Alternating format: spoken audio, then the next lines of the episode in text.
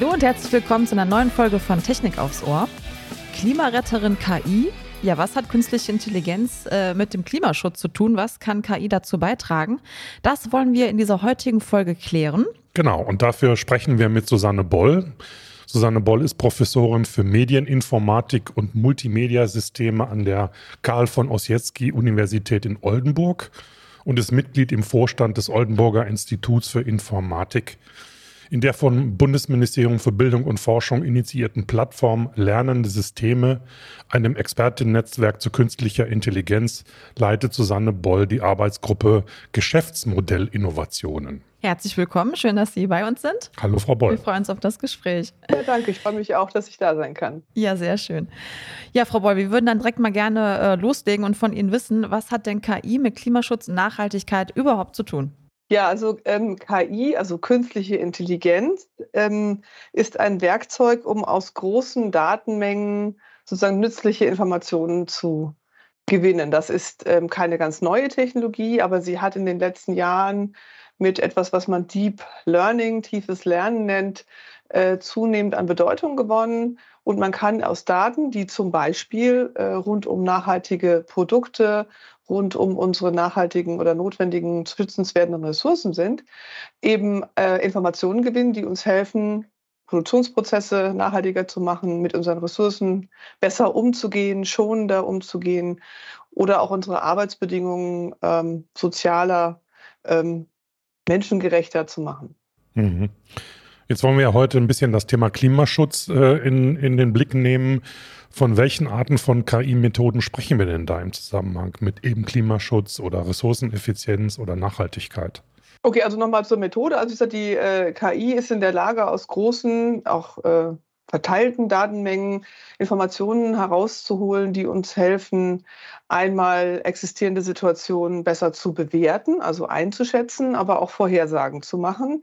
Ähm, kann man sich vielleicht im Bereich der Energiewirtschaft ähm, auch gut vorstellen, dass man ähm, aus verschiedenen Datenquellen bessere Prognosen machen kann, wie die Energie aus Solar, die Energie vielleicht auch aus äh, der Windkraft insgesamt effizient eingesetzt werden kann, dass wir aus Vorhersagen wissen, welche Einspeisungen wir erwarten können und dann möglicherweise auch in dem Smart Grid, das vielleicht manchen ein Begriff ist, also verteilte ähm, Energieerzeugung, die über ein intelligentes Netz äh, gesteuert wird, wesentlich besser dann von dem Verbrauch an die, äh, also von der Erzeugung an die Verbraucherin zu bringen. Mhm. mhm. Ja, Stichwort Energie, das passt jetzt ganz gut. Vielleicht äh, können wir so ein konkretes Beispiel mal unseren Hörerinnen und Hörern ähm, bringen und das nochmal erläutern. Also was kann KI dann konkret zum Beispiel beim Thema Energie leisten und zum Klimaschutz beitragen? Okay, also einmal ähm, äh, schon die angedeuteten Prognosen. Also ich kann Vorhersagen darüber machen, weil ich weiß, welche Wetterdaten ich habe, weil ich weiß, welche Verbräuche in gewissen äh, Tageszeiten bei dem aktuellen Kundinnen und Kunden ähm, entstehen.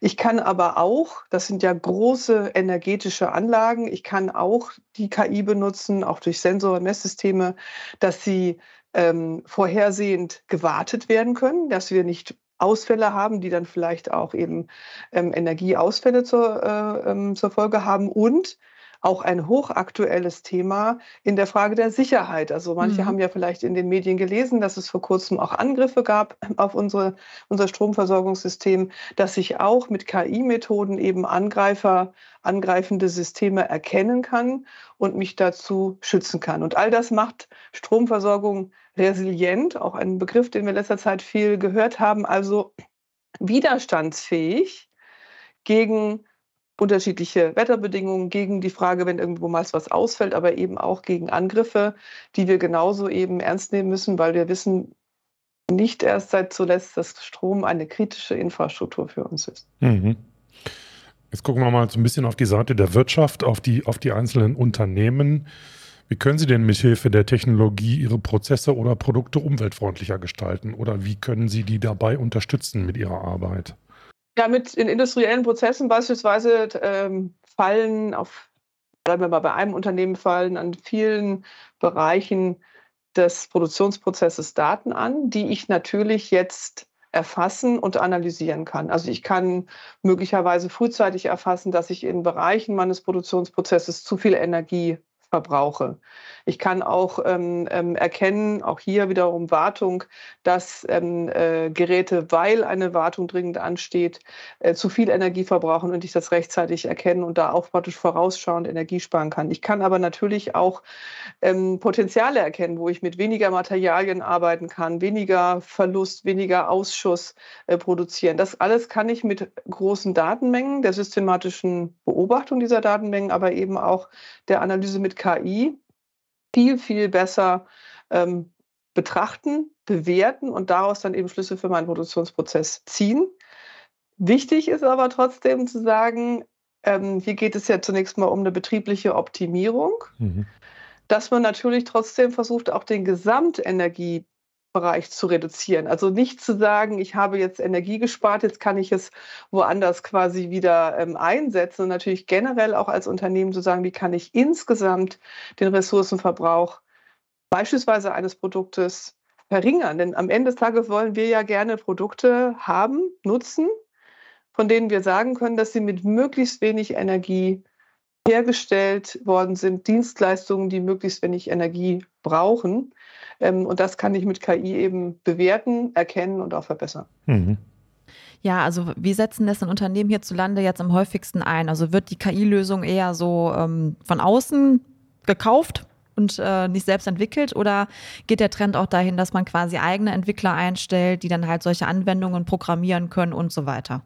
Ähm, ich glaube, das ist in der Tat äh, eine Mischung. Also es gibt ähm, äh, auf der einen Seite natürlich äh, kleine und mittelständische Unternehmen, die teilweise ähm, die Ressourcen ähm, noch nicht haben oder mhm. die Ressourcen und Fähigkeiten erstmal entwickeln müssen. Die Plattform Lernende Systeme hat auch da eine äh, wunderbare äh, Broschüre auch nochmal entwickelt, so KMI, KMU, KI und Mittelstand, ähm, wo man auch so ansetzen kann ne, von der ja, äh, Kenntnissen, also welche Kenntnisse haben die Führung, welche Kenntnisse hat der Mittelständler, die Mitarbeiterin bereits von KI, was kann ich kaufen, was kann ich selbst entwickeln.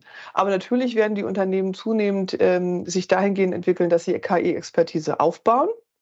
Ähm, und zwar die Anwendung von KI, nicht unbedingt ähm, wir sind ja aus der, oder ich komme ja aus der Forschung, also nicht unbedingt vielleicht die letzten KI-Methoden entwickeln, sondern aber wissen, welche Methoden habe ich, was können die, wie kann ich die in meinem Unternehmen einsetzen, welche Kompetenz muss ich aufbauen, sodass die Unternehmen eben angewandte KI einsetzen werden, zunehmend. Und dazu brauchen sie ein breites Spektrum. Sie müssen wissen, was die KI-Methoden können. Sie müssen wie sie wissen, wie sie die Daten erheben. Sie müssen verstehen, was sind auch hochqualitative Daten, die mein Unternehmen wirklich voranbringen. Das ist ein Entwicklungsprozess, den wir aber in, jetzt in der zunehmenden Breite auch beobachten. Angefangen haben natürlich die Großen, mhm. ne, aber man sieht eben ein hohes Interesse ähm, auch an White Papers, Broschüren, ne, das einzusetzen und zu verstehen, was kann ich für mein Unternehmen ähm, hier gewinnen und insbesondere auch im Sinne des Klimaschutzes und der Ressourcenschonung. Mhm. Könnten Sie vielleicht eine Einordnung vornehmen, wo wir da hier in Deutschland stehen? Also wir gelten ja, was Digitalisierung angeht oder Transformation, ja nicht unbedingt als die Weltmeister, aber gibt es da eine wirklich nennenswerte Entwicklung in die richtige Richtung oder wie, wie ordnen Sie das ein? Also ich glaube, Zahlen kann ich Ihnen äh, nicht dazu nennen. Es ähm, gab in der Anfangszeit ähm, immer mal wieder verschiedene Statistiken, die da bemüht worden sind, wie viel Prozent sich damit beschäftigen und wie viel eben noch nicht und wie viel ähm, KMUs das noch gar nicht für sich angenommen haben. Ich glaube, diese Transformation beginnt jetzt. Ja, zu Recht waren natürlich kleine und mittelständische Unternehmen noch zurückhaltend, weil sie für sich den Nutzen in ihrem eigenen Geschäftsmodell auf den ersten Blick nicht gesehen haben. Ähm, ich glaube schon, dass sich der Mittelstand mittlerweile auch auf den Weg gemacht hat und dass insbesondere die Nachhaltigkeit auch nochmal einen ganz neuen Impuls gibt. Wir sehen ja, dass die Kundinnen und Kunden eine Erwartung haben. Ne, was für Produkte kaufe ich, nutze ich, was haben die für einen äh, CO2-Footprint, das ist ein neues Thema. Ähm, sie wollen auch äh, wissen, in der Lieferkette, ne, wo sind Wasserverbräuche, ist ja ein Element, Stromverbrauch, ähm, welche Materialien sind da drin, sind die recycelbar, also wie gut oder böse ist denn eigentlich diese oder jene Verpackung oder das Produkt. Ähm, das ist ja für die Kundinnen immer wichtiger, sodass wir auch sehen, dass die Unternehmen auch sehr stark jetzt ähm, das die Möglichkeiten von KI einsetzen, um sich da auf dem Markt zu positionieren. Also Nachhaltigkeit ist schon lange kein nettes Add-on für vielleicht, äh, sage ich jetzt mal, Menschen mit einem grünen Herzen, sondern es ist eine ganz klare ökonomische Positionierung am Markt. Und das finde ich auch eine wichtige Transformation, die die ähm, Unternehmen angenommen haben. Eines meiner äh, Lieblingsbücher der letzten Jahre ist äh, das Buch unsere gemeinsame digitale Zukunft. Das ist ähm, ein Hauptgutachten des Wissenschaftlichen Beirats für globale Umweltveränderungen der Bundesregierung. Und dort ist eben sehr schön beschrieben, wie Digitalisierung auch einen total wichtigen Hebel in der Nachhaltigkeit eben sein kann. Ja, und es ist jetzt unsere Aufgabe, und hier heute reden wir ja zu KI, ist jetzt unsere Aufgabe zu sagen, wo kann ich KI einsetzen, eben um ähm, Ressourcen zu sparen, um bessere Arbeitsbedingungen herzustellen und auch die KI selbst effizienter zu machen. Also da ist ein großes Potenzial da. Und ähm, ja, dieses Gutachten hat das sicherlich in Deutschland nochmal mit einem starken Impuls angesetzt. Und ich freue mich, dass wir jetzt in der Plattform Lernsysteme über diesen Bericht zu KI und nachhaltigen Geschäftsmodellen auch nochmal einen starken Impuls geben können, wo wir überall ansetzen können. Haben wir schon mal was für die Show Notes, ne? Genau. Können wir genau. schon mal hinterlegen, ja, als Tipp. Ja, ähm, natürlich müssen wir auch so ein bisschen auf die negativen Aspekte dann äh, jetzt zu sprechen kommen und die auch gerne beleuchten.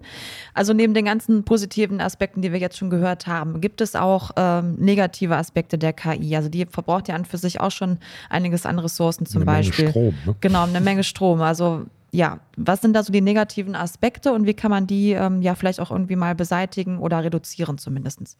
Ja, also ähm, da muss man vielleicht noch mal kurz ausholen. Also ähm, diese KI-Lösungen, über die wir heute reden, sind eben häufig äh, neuronale Netze, die mit sehr vielen Daten trainiert sind. Die, die Netze sind auch sehr groß und um eine hohe Genauigkeit in ihrer Aussage zu haben, also zum Beispiel für eine Prognose, äh, müssen sie eben ähm, aufwendig trainiert werden. Und das kostet sehr viel Strom.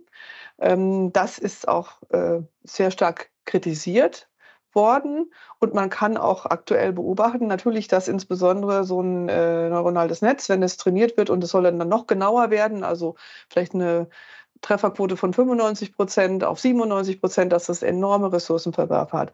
Aber da gibt es auch verschiedene Ansätze, das zu lösen. Der erste äh, Punkt ist natürlich, dass man direkt beim Rechenzentrum nochmal die Frage stellt, wenn es schon so viel Energie verbraucht, wenn da zum Beispiel Abwärme entsteht, kann ich die eben noch viel intelligenter nutzen? Also Heizkraft, Fernwärme, kann ich das ents entsprechend einsetzen? Kann ich auch die ähm, Energie intelligent nur dann nutzen, wenn sie da ist? Da ging es zum Beispiel um äh, nicht genutzte Kapazitäten ähm, äh, beispielsweise äh, von Wind oder Sonne, dass man die Rechenzentren dann arbeiten lässt, wenn eben gerade Überschuss da ist von Aufgaben, die jetzt nicht hochdringend sind, die aber trotzdem so ein Training bedürfen. Ein anderes Element ist auch spannend, ähm, was trainiere ich denn da eigentlich? Benutze ich das nochmal? Für wie viele Fälle wird es denn benutzt?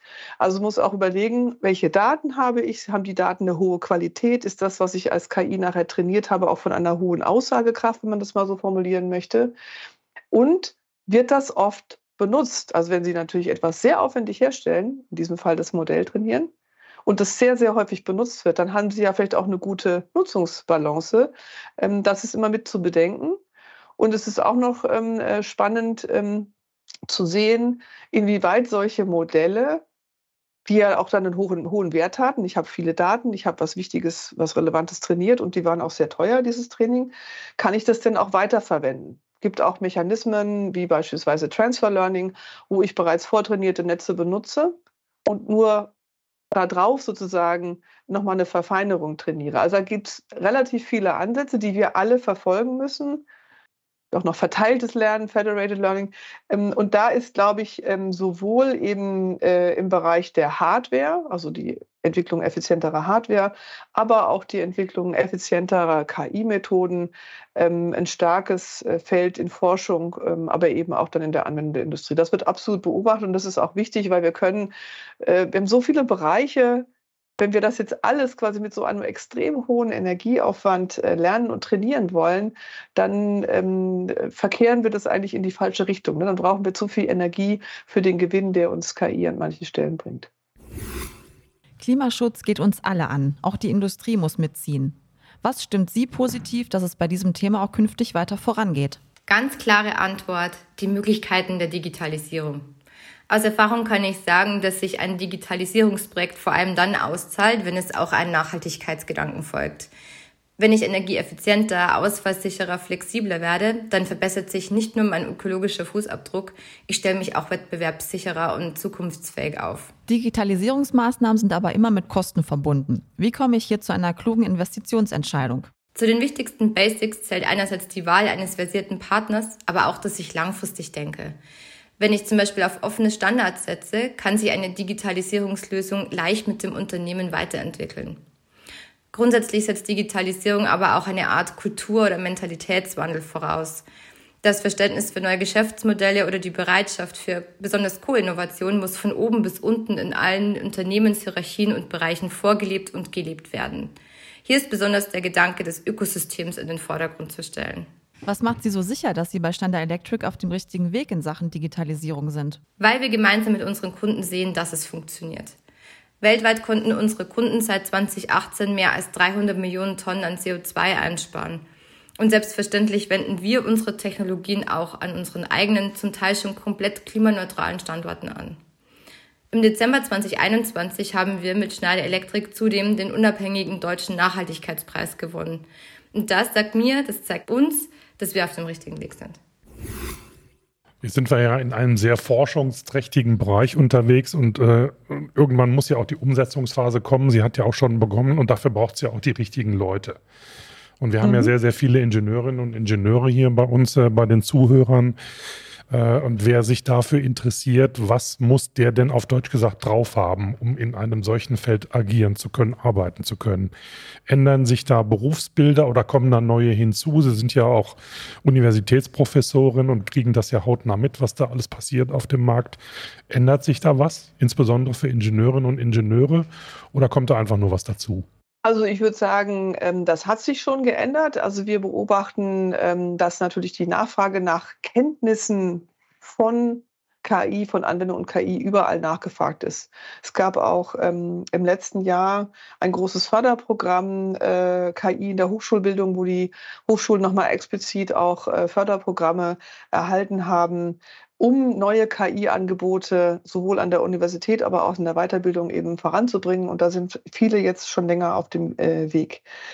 Ich würde sagen, generell äh, sollte die Ingenieurin und der Ingenieur unbedingt ähm, einfach mal eine Neugier mitbringen und das auch mit entweder Angeboten an der Universität, aber auch in vielen freien Angeboten, die es online und im Web gibt, sich damit beschäftigen, was die KI eigentlich kann und was sie auch nicht kann. Ich finde es immer ausgesprochen ähm, hilfreich, auch unsere Studierenden, die KI einsetzen, ähm, die Grenzen erfahren zu lassen. Also welche Anforderungen brauche ich? Was kann ich damit überhaupt lösen? Was kann ich eben auch nicht damit lösen? Wie aufwendig ist das? Damit man mal als Ingenieurin ähm, oder Informatikerin natürlich auch ein Gefühl dafür bekommt, welche Lösungen gibt es am Markt. Wer Lust äh, und äh, Interesse hat, ähm, vielleicht auch mal was auszuprobieren. Es gibt sehr, sehr viele Tools frei verfügbar, mit denen Sie eben tatsächlich KI ausprobieren können, selbst auch mal Modelle trainieren können. Also dann sozusagen den Schritt weiter zu gehen und sagen, okay, ich mache mal so hands-on und beschäftige mich mal damit und ähm, bringe das weiter. Und das andere ist natürlich dann für diejenigen, die im Betrieb arbeiten, auch im Betrieb tatsächlich diese Übersetzungsfunktion zu haben. Also zu fragen, was kann ich denn aus oder welche Daten hat unter, unter, unser Unternehmen? Wo könnten wir eigentlich einen Gewinn ziehen? Wie kann ich diese Daten erfassen? Wie kann ich diese Daten auswerten, zum Beispiel mit KI-Methoden, um den Produktionsprozess zu optimieren, um ein neues Geschäftsmodell zu entwickeln? Also ich glaube, man ähm, muss sich ähm, heranarbeiten indem man das auch liest und dann ähm, je nachdem, was man für eine Tätigkeit hat, durchaus auch im Unternehmen dann KI-Kompetenz ganz praktisch mal aufbauen. Ich würde sagen, gerne auch ausprobieren. Ja, ist ja meistens sowieso gut, ne? Learning by doing, einfach mal machen. So die Klassiker, die man raushaut als Spruch, aber ja, ja aber meistens hilft es ja auch, ne? Ja, ja ich würde nochmal gerne auf äh, das Stichwort Grenze zurückkommen. Also jetzt sagten Sie ja eben, dass auch in so Projekten dann an der Uni zum Beispiel Grenzen auch ähm, ja erfahrbar gemacht werden und was man vielleicht auch nicht umsetzen kann. Haben Sie da vielleicht ein konkretes Beispiel für so eine Grenze? Also es ist oft die, äh, die Grenze, was ich zum Beispiel damit automatisiert ähm, erkennen kann. Ich glaube, in den, in, den, ähm, in den Medien sieht man sehr stark, äh, damit hat es auch angefangen, wie gut ähm, äh, neuronale Netze in der Erkennung von Bildern sind. Ne? Und da ähm, äh, ist dann sehr früh populär geworden ImageNet, also eine große äh, annotierte äh, Datensammlung von Bildern oder Fotos. Und dann war es super begeisternd zu erkennen, was diese Bilder ähm, beinhalten. Das wurde automatisch annotiert. Also es stand plötzlich dran Strand, Sonne und das ähm, haben wir dann weitergesehen im Bereich der medizinischen äh, Bilderkennung, das sich jetzt ja auch in den letzten Jahren entwickelt hat. Die Grenze ist zum Beispiel ganz klar, was kann ich erkennen? Mit welcher Genauigkeit kann ich erkennen? Kann ich mich darauf verlassen? Und was bedeutet das für meine Arbeit? Wenn ich jetzt mein Foto annotieren lasse aus dem Urlaub und der Strand wurde nicht erkannt, ist das bei weitem nicht so dramatisch, als wenn ich mich natürlich äh, eine KI einsetze, um eine medizinische Diagnose zu unterstützen. Und da ist ähm, eine Grenze eben im Sinne von, welche Genauigkeiten kann ich erzielen. Man muss verstehen, welche Daten habe ich überhaupt? Also sind diese Daten aussagekräftig? Habe ich, ähm, und das beschäftigt auch viele, welche Kosten habe ich, um Daten hochqualitativ zu annotieren? Denn die müssen ja dann, bleiben wir jetzt mal in der Medizin, auch super korrekt von verschiedenen Expertinnen und Experten annotiert werden, damit ich überhaupt erstmal davon lernen kann. Also dieses Spannungsfeld überhaupt mal zu verstehen, was sind in dem Sinne qualitativ hochwertige Daten, wie komme ich an aufwendige Annotationen ran und welche Vorhersagegenauigkeit brauche ich eigentlich jetzt für meine konkrete Fragestellung, das wirklich auch mal ähm, sich vor Augen zu führen. Also es, je weniger man von KI versteht, ist manchmal so, die KI kann das alles, die erkennt das alles, die löst das alles. Das muss man ähm, äh, ein bisschen sagen wir mal, auf den Boden der Tatsachen zurück, in welchem Anwendungsfall kann ein neuronales Netz auf welcher Basis welche Entscheidungen treffen, mit welcher Genauigkeit. Das muss man sich einfach jeweils angucken und dann kann man als ähm, Privatperson sagen, da ist mir das ist es nicht so dramatisch, weil es sich so eine, vielleicht eine End-Consumer-Anwendung geht, oder aber es ist sicherheitskritisch, dann ist es sehr wichtig, dass es klar ist, welche Entscheidung hier getroffen wird. Mhm. Ja. Frau Boll, kleiner Sprung. Äh, je näher wir dem Jahr 2030 kommen, desto höher erscheint einem ja die Geschwindigkeit, äh, wo es darum geht, neue Technologien zu entwickeln oder einzusetzen zum Thema Klimaschutz. Äh, verspüren Sie, dass sich da in, irgend, in den letzten ja, Wochen vielleicht oder seit dem Regierungswechsel die, die Schlagkraft erhöht hat? Wird da mehr Druck ausgeübt, äh, ich sag mal, auf, auf, Deutsch gesagt, ganz bald schneller zu forschen oder schneller zu Ergebnissen zu kommen? Das ist ja auch ein, durchaus ein positiver Effekt, der da möglicherweise eingetreten hat. Wie stellt sich die Situation im Moment für Sie dar? Also einmal ist es so, dass ich glaube, äh, die Forschung jetzt nicht schneller forscht aus meiner Sicht, sondern sowieso Fragen, die sie ja schon auf dem Tablett lagen, angeht. Also wir haben darüber gesprochen, ne, wie kann die KI selbst energieeffizienter sein? Wie kann die Hardware sich anders entwickeln? Das sind ja teilweise ähm, Forschungsentwicklungen, die sich über Dekaden hinziehen. Ich glaube, die Öffentlichkeit hat vielleicht bei den Impfstoffen gesehen, es hat zwar zum Schluss ist es schnell gegangen, aber wenn man sich mit der Literatur beschäftigt, da gehen ja fast Jahrzehnte eben Forschungsarbeiten und nicht nur einzelner Gruppen ein. Und so ist das eben hier ja auch. Also KI ist eine alte Thematik, die jetzt einen neuen Schwung äh, bekommen hat und die hochinteressante Forschungsfragen eben gerade was die Energieeffizienz angeht, äh, verteiltes Lernen und so weiter eben gerade noch auf den, auf den Weg bringt. Was sicher stärker geworden ist, ist, dass Politik und Gesellschaft aus meiner Sicht dieses Thema viel ernster nehmen. Also ökologisch nachhaltig leben, das hat es in meiner Jugend schon gegeben und ich habe das eine oder andere Jahr schon hinter mir. Ähm, aber es hat eine, ähm, eine so starke, glaube ich, ähm, Impuls in die Gesellschaft äh, gegeben, wie stark wir von fossilen Brennstoffen abhängig sind. Das ist jetzt in dieser sehr traurigen äh, Kriegssituationen uns vor Augen geführt worden, und zwar in einer großen Breite, sodass diese, dieser Schwung eben in den Produkten, in dem, was ich esse, in dem, was ich kaufe, in der Dienstleistung, die ich nutze, die Rolle der Nachhaltigkeit, glaube ich, nachhaltig äh, sich äh, verändert hat. Und ich glaube, dass wir bis zum Jahr 2030 ähm, hier eine viel, ein viel größeres äh, Selbstverständnis haben, was wir eben von Produkten, von Dienstleistungen, von Unternehmen, auch von Lieferketten erwarten, was diese Nachhaltigkeit angeht. Stellen Sie sich vor, was immer mein großer Wunsch wäre, Sie haben so ein Produkt, vielleicht auch als Endkonsumentin. Und Sie können zu jedem Produkt genau sagen, wann ist es gefertigt, wo ist es gefertigt, wie viel Wasser hat es verbraucht, wie viel Kunststoff, ist der Kunststoff aus nachhaltigen Ressourcen, welche Arbeitsbedingungen sind mit diesem Produkt verknüpft. Überall dazu sehen wir jetzt ja Impulse vom Lieferkettengesetz bis zu den Regulierungen, dass jetzt auch praktisch Nachhaltigkeitsdaten erfasst werden. Also ich glaube, so eine Perspektive werden wir bis zum Jahr 2030 vielleicht noch nicht ganz umgesetzt haben.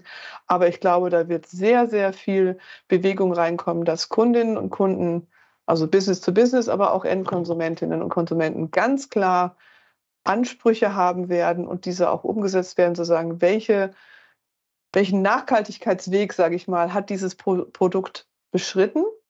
Und bin ich zum Beispiel bereit, dieses, äh, dieses Produkt zu kaufen oder zu nutzen und ähm, damit auch den Preis für die Nachhaltigkeit zu bezahlen?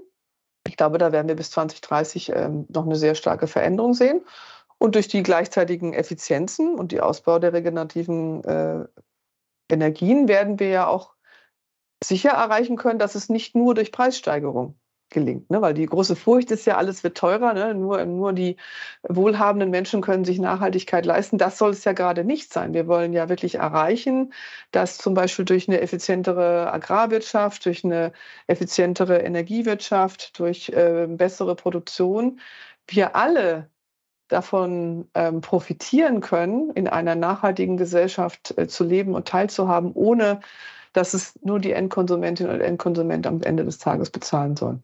Ja, wichtige Worte, ne? Ja, ja. absolut. Ja, vielleicht äh, wagen wir dann noch zum Schluss äh, einen weiteren Blick in die Glaskugel nee, sozusagen. Ich noch eine Frage. Ach, Aber noch eine Frage. Mal nee, ja. nee, nee, nee. dann passt das vielleicht gar nicht mit der Glaskugel. Doch, doch, doch, doch, ja? Ruhig, ja, ja. okay.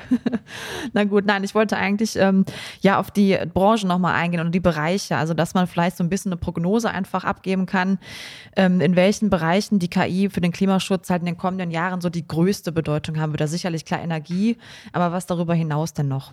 Ja, also es gibt ähm, so Schätzungen, in welchen Bereichen man auch einen großen Hebel hat. Ne? Also gibt äh, man sagt zum Beispiel, dass eben der Verkehrssektor, also wir sind alle gern mobil, äh, vielleicht jetzt auch gerade wieder, wo wir das bisher mehr können als früher in den letzten zwei Jahren, äh, für eine große Menge des Treibhausgases äh, verantwortlich ist. 20 Prozent gibt es Schätzungen. Und ist die Frage, was kann ich eigentlich alles tun? Und wir müssen uns anschauen, dass äh, wir Mobilität auch, bedeutet auch Verkehrsfluss, Verkehrssteuerung, dass wir das wesentlich besser ähm, und gezielter auch steuern können. Wo muss ich überhaupt Mobilität anbieten? Wie wird die Mobilität genutzt? Kann ich mit KI-Methoden zum Beispiel Prognosen rechnen? Kann ich vielleicht auch über ein dynamisches Preismodell Mobilität steuern, wenn ich jetzt mich gerade nicht bewegen muss, dass ich vielleicht einen günstigeren Preis habe?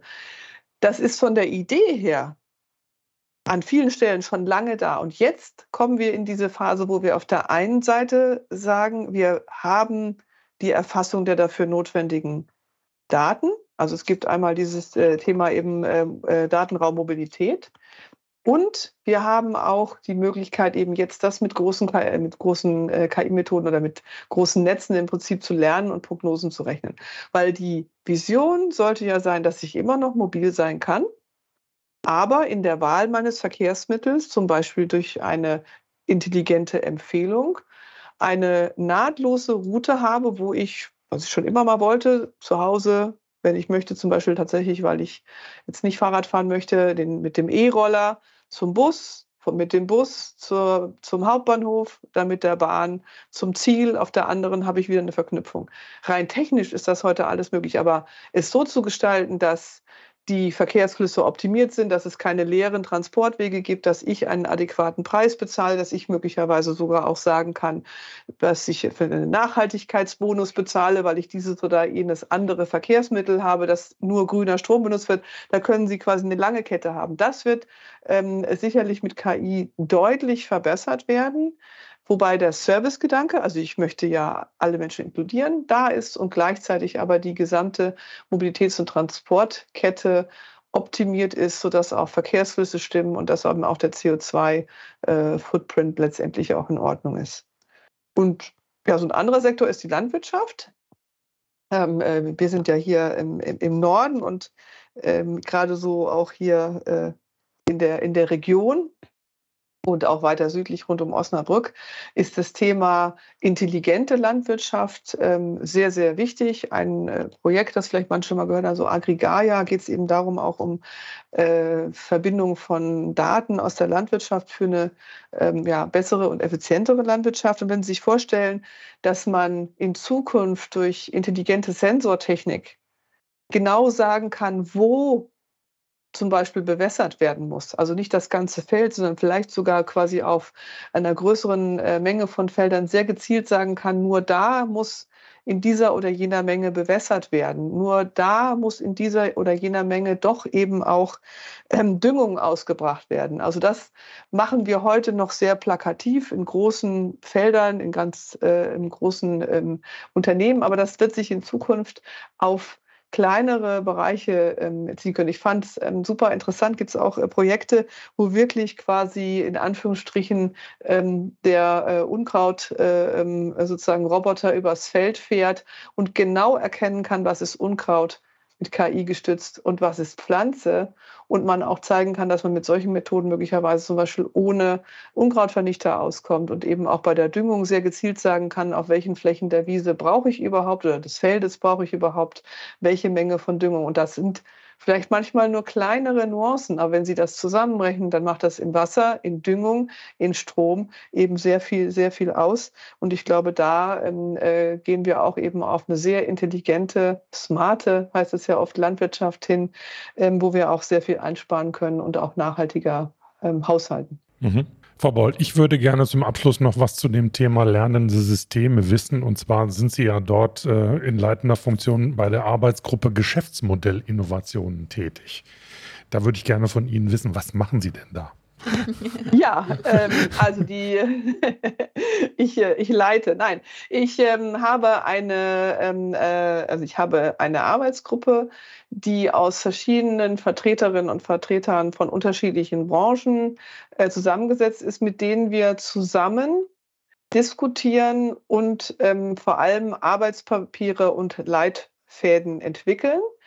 Also wir stellen jetzt keine äh, Produkte oder auch keine neuen Geschäftsmodelle her, sondern wir diskutieren und letztendlich beraten wir damit auch äh, im Prinzip die Politik und die ähm, Handlungsträger, welche Maßnahmen wir unternehmen müssen, um zum Beispiel zu einer nachhaltigeren ähm, äh, Nutzung der KI zu kommen. Also das Papier beispielsweise, ähm, das wir jetzt eben gerade kürzlich ähm, entwickelt haben, äh, nachhaltige Geschäftsmodelle mit KI, dass man ähm, intensiv zusammenträgt, was sind die Beispiele, wo geht die Forschungsvision hin? Was für Fragen wird die Industrie beantworten? Welche Exemplare und Beispiele aus ganz handgreiflich, sozusagen hand, also angreifbar, äh, gibt es hier auch schon ähm, äh, in der Industrie? Und das heißt, wir ähm, als Arbeitsgruppe haben das Ziel, dieses Wissen, diese Expertise, aber auch unsere Erwartung einer Zukunft ähm, hier zusammenzutragen, in Handlungsempfehlungen ähm, auch zu übertragen, sodass Unternehmen, Politik, Beratung hier eben auch ihre potenziellen Schlüsse daraus ziehen kann. Gerade unser erster Bericht, ne, Geschäftsmodelle, äh, Innovation mit KI, ist schon ein paar Jahre zurück, ähm, ist also äh, äh super äh, nachgefragt, wird äh, sehr viel zitiert und heruntergeladen, weil es eben auch ähm, Impulsgeber sind, weil es eine Anregung darstellt, worüber äh, muss ich nachdenken, wo finde ich Ressourcen, auch ähm, wenn ich weitergehen möchte. Gerade das erste Papier hatte ähm, eine eigene Leseliste, wo man nochmal ähm, weitergehen kann. Also ich glaube, an dieser Vermittlungs Forschungsstelle sitzen wir und weil wir so viele Branchen auch in unserer Arbeitsgemeinschaft haben, bringen wir eben auch wirklich mit der Forschung, Industrie und Politik zusammen aus ganz, ganz verschiedenen Perspektiven. Mhm. mhm. Okay, ja, prima. Spannend. Ja, vielen Dank. Ja, danke schön. Super. Jo. Also, ja. ich glaube, Frau Ball, dieses Thema konnten wir heute wirklich in der zur Verfügung stehenden Zeit nur mal ankratzen. Aber ich fand es hochspannend. Ich auch. Also, da ist eine Menge Musik drin, glaube ja, ich, in diesem Thema. Da wird kommen. noch viel passieren in den mhm. nächsten Jahren, hoffen wir es jedenfalls. Und wir wünschen Ihnen für Ihre Arbeit gutes Gelingen. Genau. Ja. ja. und wer noch mehr dazu erfahren möchte, kann wie gesagt in die Shownotes reinschauen. Da packen wir dann entsprechende Links rein. Genau. Und wenn ihr Anregungen für uns habt, vielleicht ein Thema für einen mhm. Podcast, dann schreibt uns bitte gerne über podcast.vdi.de. Genau. Wir freuen uns über jeden und über jede, die mit uns Kontakt aufnimmt. Und dann sagen wir für heute unserem Gast herzlichen Dank und tschüss bis zum nächsten Mal. Ciao. Ich bedanke mich ganz herzlich. Dankeschön.